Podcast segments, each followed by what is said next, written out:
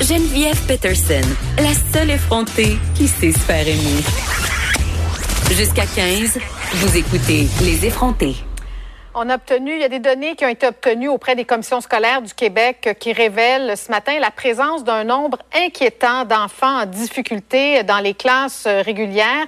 Euh, Geneviève, euh, nous sommes toutes deux mamans d'enfants qui vont à l'école, donc c'est n'est pas vraiment une surprise. C'est le nombre qui est vraiment une surprise ce matin, de voir à quel point c'est un problème qui est grand dans nos écoles. Ben, Sophie, c'est c'est une démonstration que ce qui se voulait l'exception entre guillemets est en train de devenir la règle, mhm. c'est-à-dire qu'on gère nos écoles désormais de cette façon-là, en mélangeant les élèves en grande difficulté avec les élèves euh, qui ont pas de problème. Ça peut être une bonne chose, hein, quand même, dans certains cas, pour certaines. Euh, euh, pathologie, en guillemets, de mélanger tout le monde ensemble. Mais euh, je veux qu'on vienne sur cette idée parce que quand on parle d'élèves en grande difficulté dans les écoles, le premier réflexe qu'on a souvent comme adultes qui avons fréquenté l'école à une certaine époque, c'est de dire, coudon, il me semble qu'on en a beaucoup plus qu'avant des enfants à problème, en guillemets. Il me semble que, je sais pas, moi, si je recule, par exemple, à mon primaire, à mon secondaire, on avait un ou deux élèves par classe qui étaient problématiques, c'est-à-dire qui avaient, qui étaient, qui étaient un petit peu plus énervés, mais on leur collait pas d'étiquette.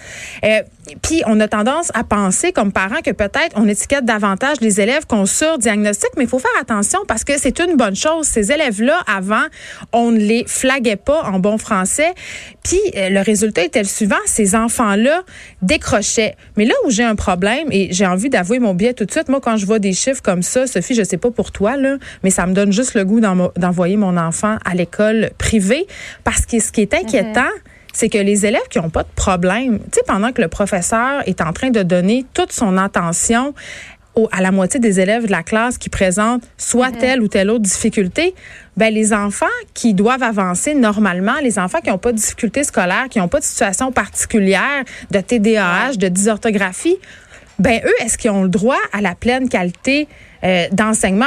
Je ne sais pas. Mm-hmm. J'ai l'impression que dans les deux cas, et les élèves en difficulté et les élèves qui sont pas en difficulté, aucun de ces élèves n'a droit à l'enseignement euh, dont il a besoin manque de ressources, en fait. Il faudrait que les professeurs soient davantage appuyés dans leur classe. Bien, les professeurs, on le sait, là, traversent déjà plusieurs problématiques. On a un fort taux ils de... Ils sont extrêmement dévoués. Oui. Moi, ceux que je vois se, se dévouent et âme et essaient de, de donner le meilleur enseignement possible aux enfants qui sont en difficulté comme ceux qui ne le sont pas. Là.